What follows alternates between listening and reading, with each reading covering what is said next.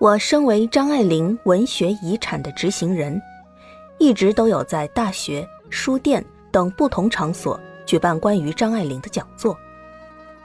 每次总有人问我关于那部未刊小说《小团圆》的状况，甚至连访问我的记者也没有例外。要回应这些提问，我总会征引张爱玲在一九九二年二月二十五日给我父母写的信。随信还附上了遗嘱正本，其中他曾说：“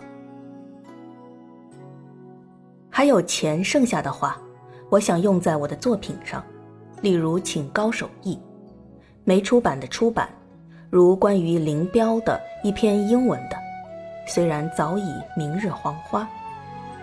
小团圆小说要销毁，这些我没细想，过天再说了。”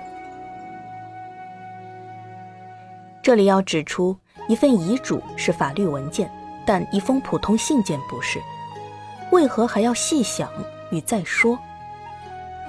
据我所知，这讨论从未出现过。一九九五年九月，张爱玲去世，而她所有财产都留给我父母。我父亲宋琦当时身体欠佳，一九九六年十二月亦去世了。我母亲宋况文美。则迟迟没有决定小团圆的去向，患得患失，只把手稿搁在一旁。到了二零零七年十一月，我母亲去世，而小团圆的事就要由我决定了。于是我总会问我那些听众，究竟应否尊重张爱玲本人的要求，而把手稿付之一炬呢？他们亦总是异口同声的反对。当中必然有些人会举出 Max Brod 和卡夫卡做例子。若 Max Brod 遵照朋友的吩咐，世界便会失去了卡夫卡的作品。很明显，假如我按张爱玲的指示把小团圆销毁掉，我肯定会跟 Max Brod 形成一个惨烈的对照，因而名留青史。当然，我也不一定要服从民主投票。因为大众可能只是喜欢八卦爆料，我明白一定要很谨慎的下决定。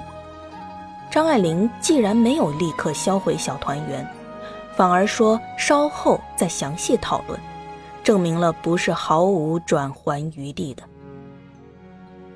假如要讨论，那议题又是什么呢？一开始是什么促使张爱玲写此小说呢？她迟迟不出版。又为了什么缘故？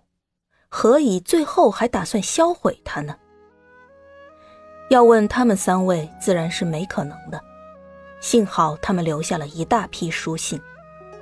四十年间，他们写了超过六百封信，长达四十万言。